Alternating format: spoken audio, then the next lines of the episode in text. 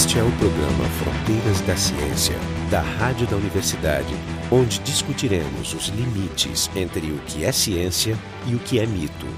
Bom, hoje temos como convidado o Alexander Kellner, do Museu Nacional da Universidade Federal do Rio de Janeiro, a Marina Bento Soares, do Departamento de Paleontologia e Estratigrafia do Instituto de Geociências da URGS, e eu, o Marco de Arte o Jefferson Arenzon, da Física da URGS. O tema de hoje vai ser a discussão do filme O Jurassic World. Os convidados são, vamos dizer, especialistas em dinossauros e outras coisas. É, antes de entrar propriamente no filme, né, eu fui atrás, li algumas reportagens, e eu fui ler os comentários. Os comentários, em geral, nesses sites, eles mostram o que tem de pior na, na humanidade. Mas uma coisa que me chamou a atenção é que tinha muita gente dizendo que sentido tem criticar alguns aspectos do filme, é só diversão. Eu queria só começar com a opinião de você sobre vale a pena discutir um filme do ponto de vista científico ou a gente tem que dizer, não, isso aqui é só diversão e vamos deixar para lá? Eu, eu vejo esses filmes como uma, dizer, objetivo principal de divertir as pessoas. Só que você pode fazer isso de duas maneiras: puramente diversão, ou você pode embutir algo que possa auxiliar em dar uma mensagem. E quando é um filme que mexe com ciência, que dê alguma mensagem científica. O fato de você entreter, você não necessariamente tem que fazer as coisas erradas. Pessoalmente, eu acho que sim, você pode e deve criticar filmes que se propõem a tentar, de uma certa forma ou de outra, tocar no ponto de, de, de ciência. Eu acho que nós, como cientistas, devemos fazer esse papel, sempre lembrando, para que a gente não fique como chato da história, que está sempre se incomodando de lá. Fato, eu, pelo menos, tenho a sensação de sempre sair do filme des desapontado. Ah, pois é, olha ali, ele a errou, crítica, né? A crítica tem que ser feita pelos vários aspectos do filme. Pode criticar, olha, o, o, roteiro, a história é envolvente ou não, a ciência era protagonista, a fotografia a gente pode criticar cada um desses elementos separados. Então, inclusive, a, a base científica. É, eu, eu, no meu caso específico, toda vez que eu vou ver um filme desse tipo, eu já vou preparado e uso, assim, duas medidas, né? A questão científica e a questão da diversão propriamente dita. Uma das coisas que eu noto muitas vezes é que existem soluções científicas corretas para algumas partes do plot, mas elas não são adotadas. É, e isso às é. vezes incomoda, né? Tu vê assim, pá, ele podia ter feito mais, ter mais feito. legal é, isso. Você faltou uma, uma assessoria para os caras ali. Às vezes não falta assessoria. É muito comum tu ter um bom assessor científico e simplesmente desprezar o que foi dito, dizendo, não, é, do ponto de vista cinematográfico é. ainda é melhor. Do ponto de vista de eu acho que foi o que aconteceu nesse filme. Não sei se vocês viram, mas quem foi o assessor do filme foi o Jack Horner, um paleontólogo muito famoso, norte-americano. E eu vi rapidamente uma entrevista dele, mais ou menos nessa postura. Ok, eu estava lá para dar consultoria, eu fui até onde eu pude, mas... Mas o diretor e o produtor Exatamente, mandam. né? Não era um documentário, a, o objetivo era ganhar dinheiro e fazer um filme, né? Era diversão. Bom, eu não sei o quanto ele conseguiu, né, se inserir no, no contexto de roteiro, etc., para conseguir mudar os rumos de algumas coisas ou não, né? A gente Sim, não a gente tem esse, pode atribuir essa, ao é, assessor esse conhecimento, os, exatamente. Os problemas, né? Com certeza ele não deve ter sido ouvido. Né? Não, ele deve ter sido podado. É, é, é. A gente às vezes até imagina que, que o assessor científico seria um cara que está do lado do diretor dizendo, não, isso pode, isso não, não é. Provavelmente é um não, cara que é chamado duas ou três vezes durante os, os meses de gravação Antes, do filme. Né? É. Qual é a diferença entre o Jurassic Park, o primeiro, e em termos do, do que está mostrado de dinossauros? Eu não notei muita diferença. Que é inclusive um dos problemas, mas tudo bem. Não, não, não, mas tem, são muito semelhantes, mas, por exemplo, do ponto de vista, se passaram 20 anos, se sabe muito mais, né? Então mudou muito esses dinossauros. Talvez a gente tenha que avisar que esse programa vai ser cheio de spoilers. É, né? spoiler Ah, alert. Bom, mas de qualquer forma, ah, então o, o primeiro Jurassic Park, vocês sabem que foi baseado num livro do Michael Crichton. Muito bom. Muito E bom. que inclusive tinha um fóssil do Brasil citado, o Ceradacrylus atrox, né, Marina? Pterossauro. É um pterossauro do Brasil, que inclusive, para quem não sabe, os pterossauros do Brasil, dentro de um, aspecto mais popular da ciência, a nível internacional, é um grupo que tem se destacado bastante. E Lembra o pessoal que, o que, que são os pterossauros? Pterossauros são répteis voadores, os primeiros vertebrados a conseguirem desenvolver o voo ativo. Né? Surgiram mais ou menos 225, O ativo significa não só planando, não. Exatamente. São três grupos que têm voo ativo hoje em dia, que são os morcegos, as aves e os pterossauros, né? Que, Sendo que os pterossauros são totalmente E distintos. são aqueles que no filme aparecem raptando pessoas. Raptando pessoas. Sim, não, que é- já, já vou falar E que sobre no isso. Jurassic Park foram suprimidos, né? totalmente não aparecem. No é. livro eles estão lá e no filme não. No primeiro, porque acho no que no primeiro, segundo, é. no terceiro. Mas você estava falando do livro do. do Então, então, quando o filme estava sendo preparado, a- o meu sonho, entre aspas, né, era que ele fosse dirigido pelo Spielberg. Que eu achei que ia ser uma coisa maravilhosa e de fato foi. Dos quatro, pra mim, é o melhor. O que, aliás, não é nenhuma novidade, né? Geralmente, quando você tem essas continuações, ela sempre tem essa tendência a ser um pouco, não é pior, mas não tão impactante como, como os primeiros. E também quando você faz a adaptação do livro, né, Marina? Como tu falou, o livro é, é bem mais interessante. Porque, inclusive, teria, tinha o segundo livro, que era O Mundo Perdido, que dali muito pouco apareceu no segundo filme, né? Uhum. É verdade. eles, eles foram completamente por outro caminho e É verdade, né, não é verdade. seguiram. E a- apesar do Spielberg também estar como bastante ativa nesse segundo filme. Mas de qualquer forma, a história eu acho fantástica. Pensa bem. DNA é algo que se discutia, né? Hoje até é uma coisa mais óbvia, mas naquele tempo estava assim meio o genoma humano, enfim, tinha toda aquela discussão a respeito do DNA. Então você imagina um mosquito que viveu um delta X de tempo, milhões de anos atrás, se alimentando do sangue de um dinossauro, tendo se preservado em âmbar, e daí você extrai o DNA.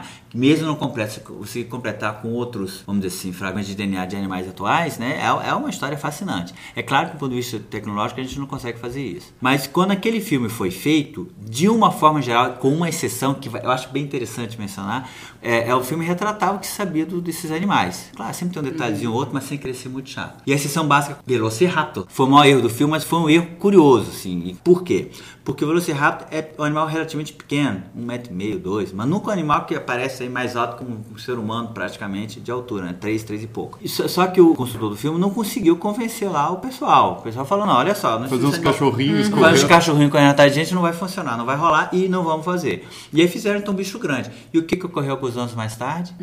Acharam um bicho que era o Utahraptor, né? E que tá nessa linha dos Velociraptores, né? E que geralmente é um animal Ah, de, de genial, maior projeção. genial. Né, Eu achei genial Mas o também, filme né? tem essa escapatória, porque como o DNA que eles usam Tem que ser Sim, eles completado. eram tem que ser completado. Por alguma razão eles usam Mas não anfíbios. foi explicado. Pode Esses ser. DNA, eles podiam ter explicado. Olha só, a gente pegou o DNA e modificou. Aí você teria essa. Mas não foi. Simplesmente Que é o mote do filme atual. Não, eu É, concordo então com o poderia Alex. porque- aparecer qualquer coisa. né? Uhum. Não, porque a partir daquela época o Velociraptor era esse bicho grande pra todo Uhum. mundo. Mas naquele tempo, quando fizeram Jurassic Park, não era. Então naquele tempo eles podiam ter usado esse artifício. Eu acho que seria seria genial. Olha só, o Velociraptor é pequeno, mas a gente fez uma alteração genética, misturou, sei lá, alguma Precisou, coisa, né? pre- enfim, inventou qualquer coisa, mas o bicho cresceu, acabou. Aliás, por que, que eles usam para completar DNA de anfíbios, né? E por que não DNA de galinha? Assim, É, Talvez é, ficasse boa meio ridículo, né? Não Cinematográfico. identifico. Não, completamos o DNA que faltava com DNA de galinha. tem a ver com a história do anfíbio que pode modificar o sexo, enfim, Mais macho. plástico, um DNA Mas, mais é, plástico. e que poderia.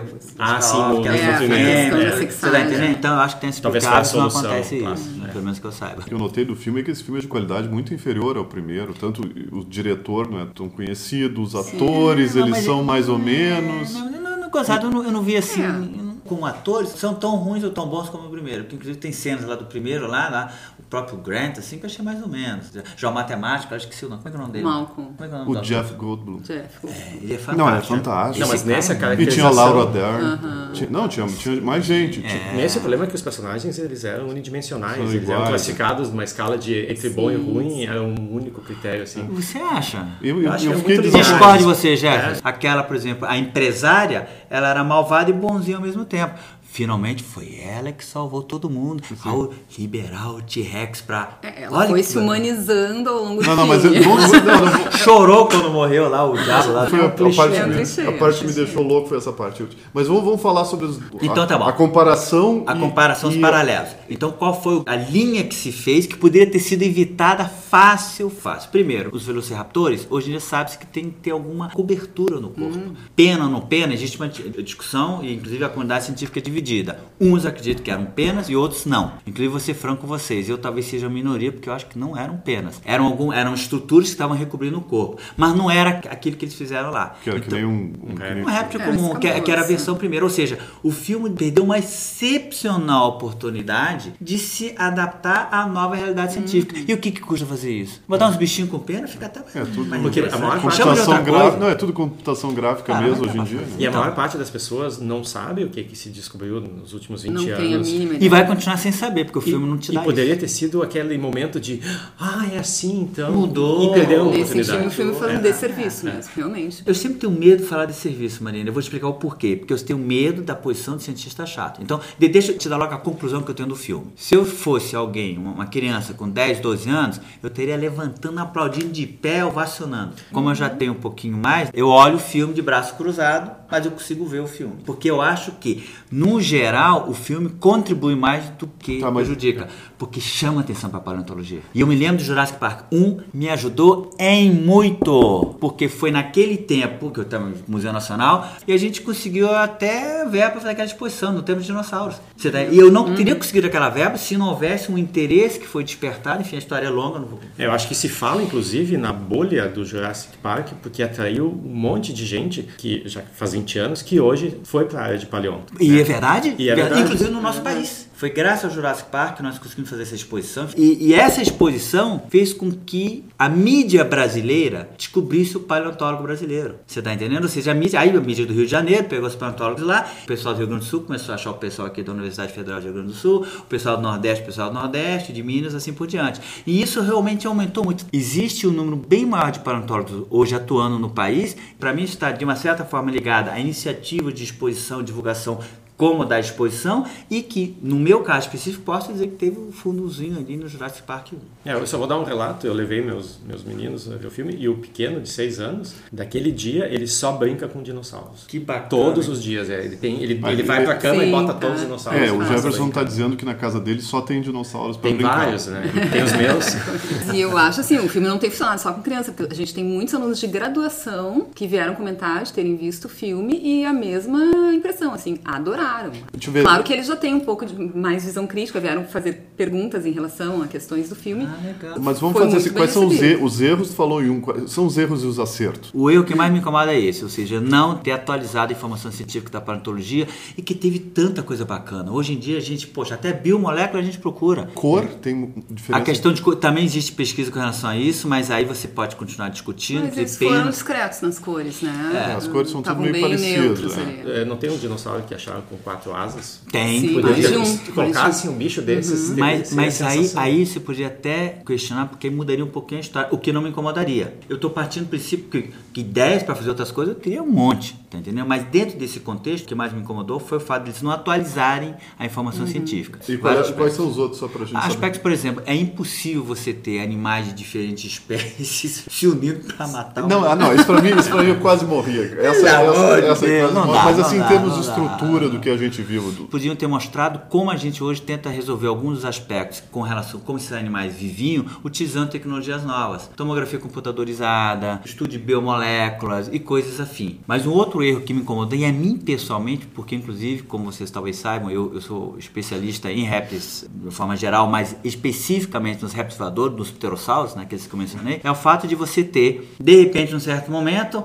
os mocinhos ou não do filme vão lá pro aviário. Aviário? Não. Porque não são aves. Aí sim, eles dão uma informação totalmente errada. Mas tu até pode pensar que a estrutura Sim, é uma, uma estrutura gaiola de gigante. Ah, aviário. não, não, chama lá o, sei lá, a gaiola dos pterossauros. Pode isso- até fazer uma brincadeirinha com Não, isso. porque aí né? reforça essa ideia de que, que os Pterossauros pássaros são- são, são descendentes. E é uma confusão muito comum, né? As pessoas É. acharem ou que as aves vieram dos pterossauros, ou que pterossauros são dinossauros voadores, coisas desse tipo, assim. Pterossauros sempre ficam nessa. Fica nessa Mas olha só, eu não né? me incomodaria nem que você jogasse eles como, ptero- como, como dinossauros voadores, que está errado do ponto de vista científico, mas a gente passa o tempo todo tentando falar e nas palestras, né? Olha só, não são aves, não são aves. São não vão ser aves nunca. Não você não tem como, né? E aí chega e coloca isso lá. E aí depois todos os aspectos. E daí né? os ataques e as, as revoadas. Eles iam fugir, não faziam nada. Primeiro isso. Segundo, aí junta bicho lá com uma cabeça muito grande, não tinha essa cabeça, no passado de 20 centímetros. Não tem como. Aqueles animais tinham,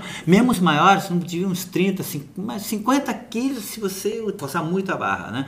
Que levantavam pessoas. Vocês não têm essa Não força. tem O isso. mosasauro era grande demais também, não? Mossauro bem grande, bem, mas aí o mosasauro grande, aí você entra naquela história do, do Velociraptor, né, versus Utahraptor. Eu desculparia esse tipo de erro. O fato de colocar o mosasauro, eu aplaudo. Pô, bacana, olha só, mostrou que tem uma coisa diferente. Bota com tubarão branco, tá, tá bom, tá, mas Nada como usar um animal em extinção para alimentar um dinossauro.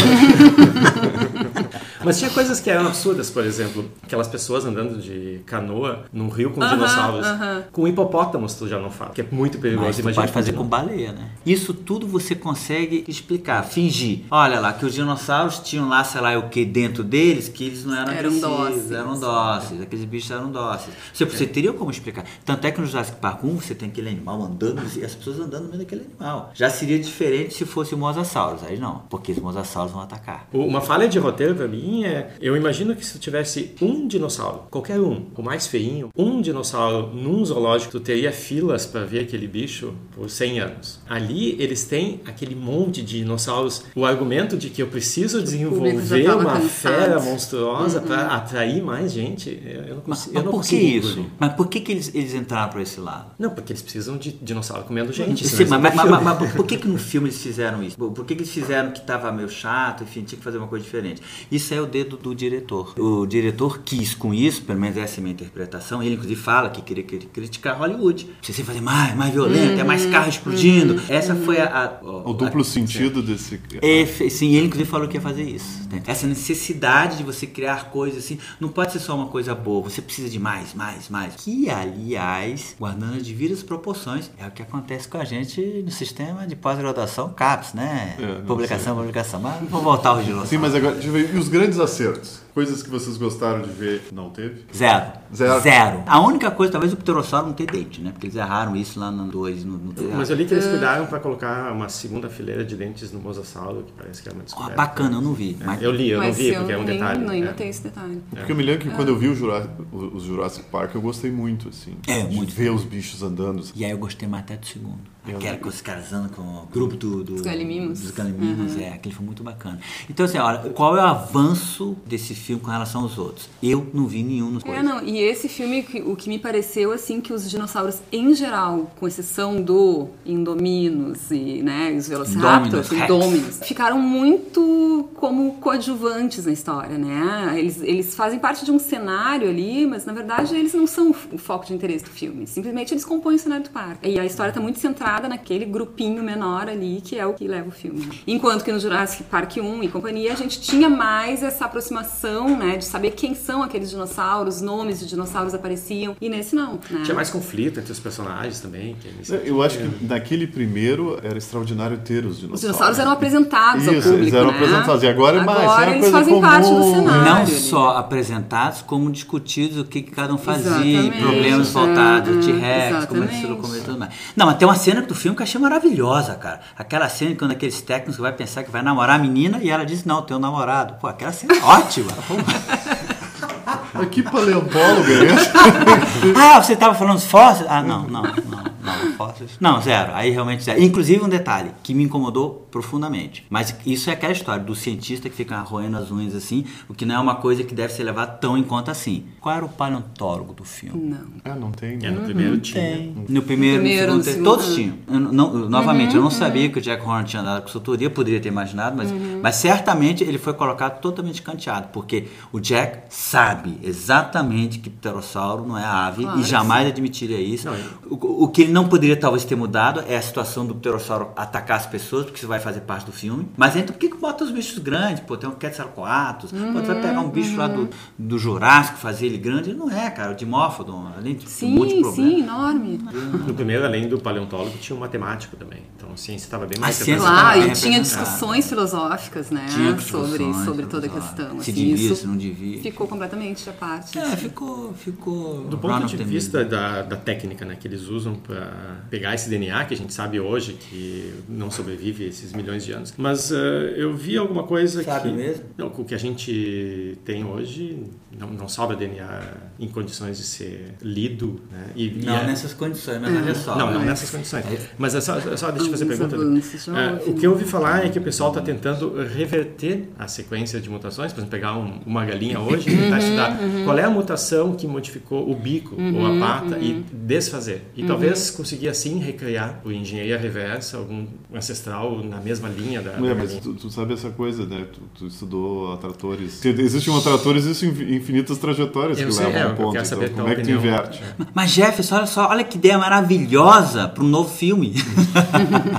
Mas recentemente foi publicado um artigo. Os caras tentaram fazer isso com o embrião de ave, né? De conseguir reverter a- o surgimento do bico e, e conseguir fazer uma face mais parecida com o que seria um padrão dinossauro. Isso está publicado agora. Mas, mas Então, Alex, existem acha que dá para pegar sentido. um DNA?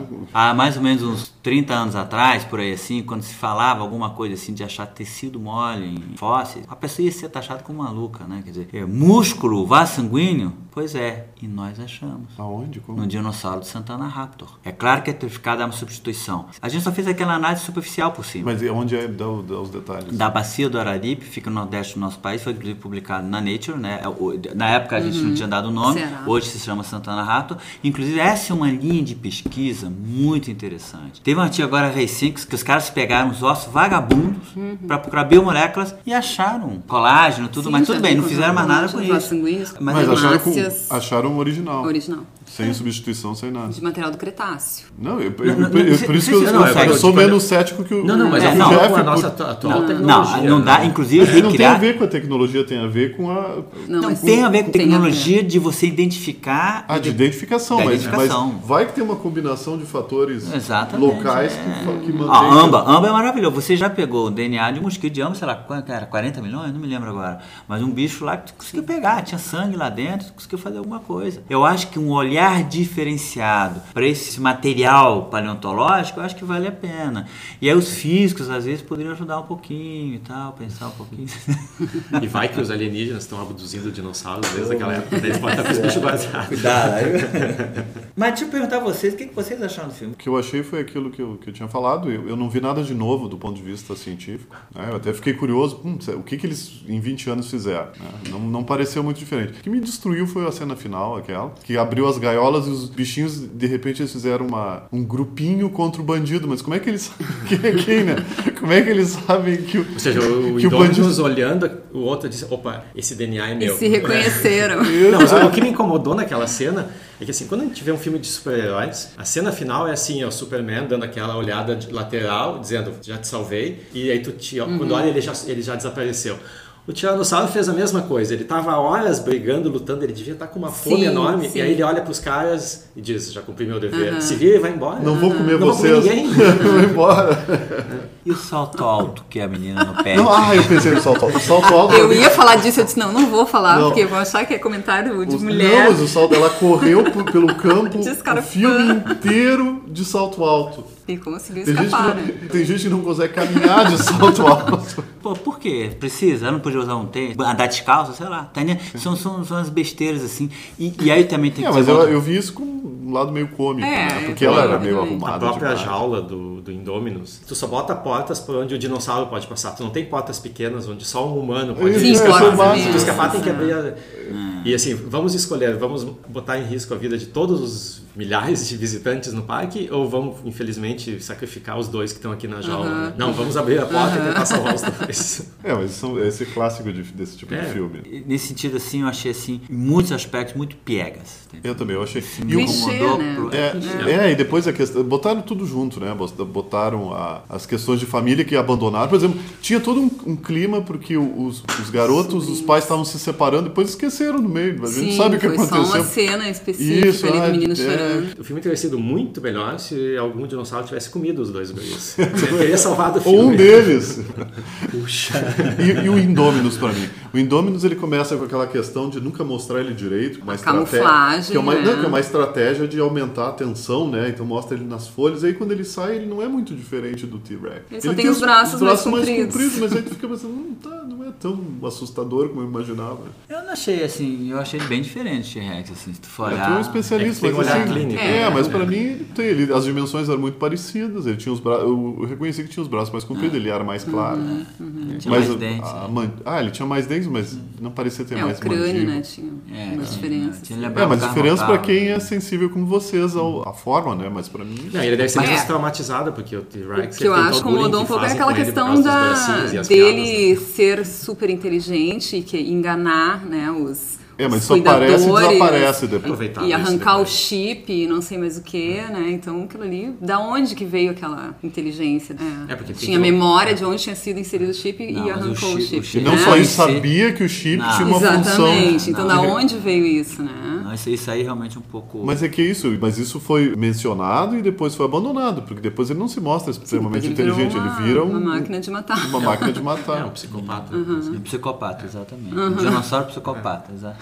É, não, assim, mas mesmo assim, no cômputo geral, o, o filme é positivo, que naturalmente perdeu grandes chances de, de atualizar o conhecimento científico dessa maravilhosa ciência que é a paleontologia, que cada vez mais está ficando ca- é, rebuscada, com tecnologias, técnicas, métodos diferentes para tentar responder esse, esse questionamento complexo e cada vez mais elaborado do, do, do que o fóssil nos apresenta. É, eu acho que ele cumpre essa função de, de gerar uma, uma nova Interesse. bolha de interesse. Eu só acho que eles perderam a oportunidade de criar uma bolha muito maior. Vocês realmente acham que teria feito grande diferença para o público em geral? Essa é uma pergunta que eu me faço, não sei, mano. Eu Os dinossauros acho- tivessem penas, por exemplo? Eu acho que se tivessem sim. penas, É. se tivessem Eu mudado os dinossauros, daria essa sensação de tem coisas mudando e que não é o mesmo. Não, e- mas é com relação à bolha. Eu acho assim, tu mostra um dinossauro de quatro asas. Tu ia ter uma, o interesse do público em ver reportagens e aparecer no Fantástico que afinal esse dinossauro existiu e aí vai ter uma, uma, uma matéria. Se tu mostra exatamente os mesmos, os mesmos dinossauros, não justifica tu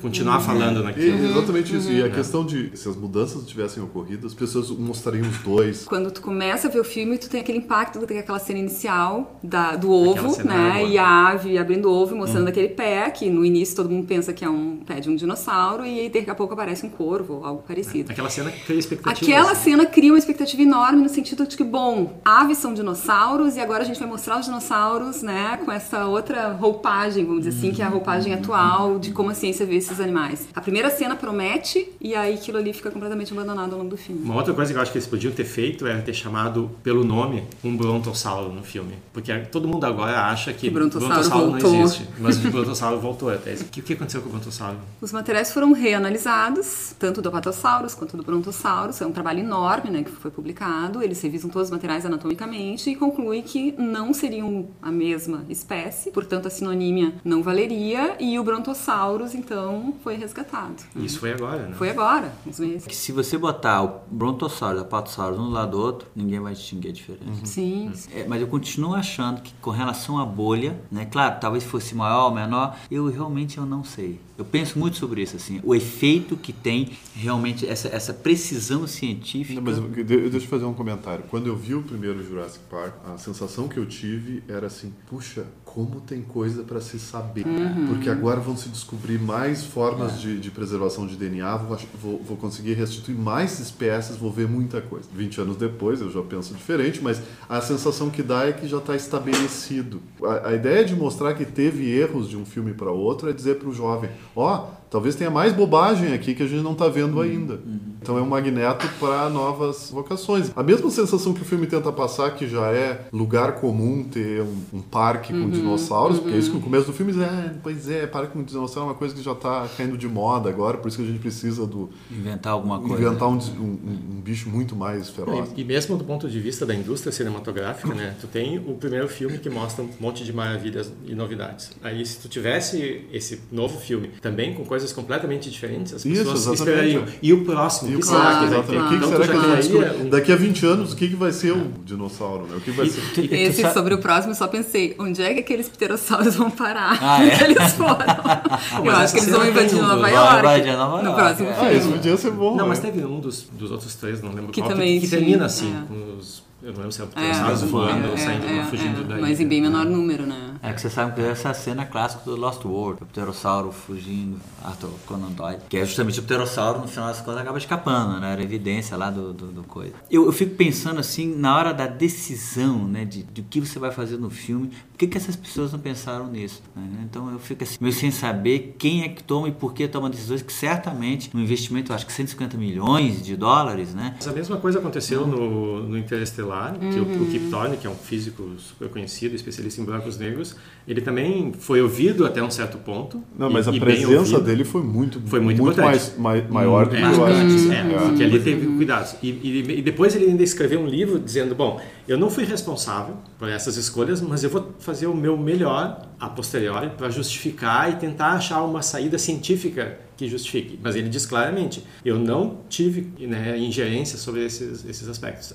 A maior parte é decisão do, do diretor. Mas uma outra questão em relação à bolha é sobre a inércia do filme. Então, tu tem um filme que tem um pico de, de audiência agora, e para saber ou não qual é o efeito que ele vai ter no tamanho da bolha, tu precisa saber qual vai ser a, a persistência dele. Por quanto tempo uhum. ele vai manter o interesse. Por quanto tempo ele vai ficar em cartaz? Em cartaz, não, ou vai em ser cartaz, as pessoas vão olhar na... as pessoas sim, vão comprar o vídeo sim. e, e, ver reprises, no Netflix, de novo. vídeo, não é. existe mais vídeo. Isso é diretamente proporcional à quantidade de novidade. Então, tudo isso contribui para que ele Que tenha uma, eu consigo, um tempo eu consigo de vida mais imaginar uma curto. coisa tão legal que é, que é numa escola de, de nível fundamental e médio, levar os dois, se tivesse a, a- o upgrade, Sim. fala, levar os dois Sim, filmes e mostrar olha o que o pessoal achava, o que, que vira, vira quase uma, uma demonstração da, da evolução. É, mas você pode fazer de outra forma. Você pode agora criar, pegar esse filme e pegar, é, pegar o pessoal da, dos paleontólogos Sim, aqui do Rio Grande do Sul, juntar Ah, sim, claro. e que vão agora dizer, olha só, o que, que tá tudo de errado no filme. E E é fica, o filme que a gente está fazendo É o que a aqui. gente tá fazendo. Bom, então esse- nesse programa de hoje a gente discutiu o filme Jurassic World. Tivemos como convidados o Alexandre Kellner, do Museu Nacional da UFRJ, a Marina Bento Soares, daqui da, da Geociência, do Departamento de Paleontologia e Estratigrafia, e eu, Marco de Arte, e o Jefferson Arenzon, da Física da UFRJ. O programa Fronteiras da Ciência é um projeto do Instituto de Física da URGS. Direção técnica de Francisco Guazelli.